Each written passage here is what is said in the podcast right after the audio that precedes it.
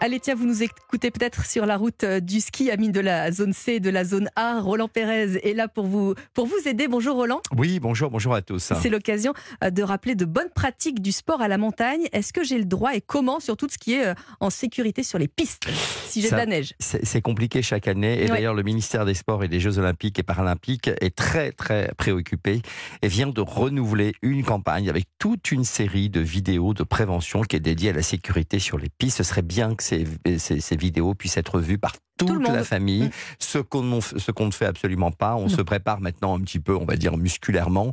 On prépare nos affaires de ski, on espère avoir un train et puis on fonce euh, tout juste sur les sur les pistes et c'est vraiment pas la bonne la bonne chose à faire. Alors euh, il faut aller sur le site e-site euh, sport.gouv.fr qui mm-hmm. est en charge d'informer sur les bons réflexes à adopter pour skier en toute sécurité. Donc on a les conseils de sécurité sur les pistes, sur les hors pistes. On a on, on apprend à lire les signalisations avec les risques d'avalanche. les mmh. espaces euh, freestyle, ça c'est pour Mathieu. Les raquettes à la neige, ça c'est évidemment pour notre ami Christophe. Et, les skis de randonnée, c'est pour vous les naïcs. Hein, j'ai tout prévu. moi je suis une grande sportive. ah bon, d'accord.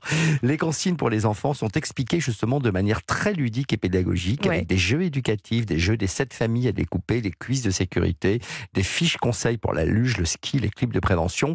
Euh, il y a une préparation physique, mais ça on l'a dit, le matériel, eh évidemment, casque, lunettes, protectrice, euh, crème solaire, et puis le balisage de la, et la signalisation sur les pistes, encore une fois, c'est extrêmement mmh, important. Mmh, mmh. Alors ça, ce sont les conseils avant de partir. Une fois qu'on est sur, euh, sur place, vous avez d'autres conseils Oui, il, y a un rappel des conseils de prévention à travers plusieurs initiatives. Vous avez d'abord la multiplication des affiches sur les pylônes des remontées mécaniques qui dit maîtriser votre vitesse. Euh, ça, c'est pour vous, Mathieu, effectivement. Parce entrez, entrez. Il y a Christophe Bordet qui entre dans le studio, mais il n'y a pas de problème. Entrez, bah, Christophe. vous allez à fou et vous allez à fond. Faites attention aux autres skieurs. Ça, c'est Christophe Bordet. Il fait jamais attention à personne. À l'arrêt, vous vous placez euh, en bord de piste. Vous écoutez, vous écoutez vraiment les conseils des professionnels. Il y a la promotion de la vidéo de prévention qui est réalisée avec le vice-champion de ski, qui n'est pas Christophe Bordet, mais qui est Julien Liseroux ah bah, sur les réseaux sociaux. Je suis son bouc émissaire aujourd'hui.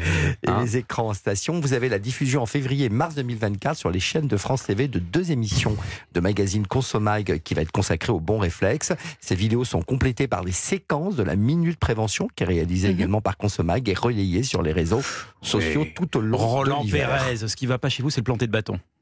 Ah ouais, mais ça, ça depuis que vous avez vu les bronzés fonds de ski, vous savez pourquoi.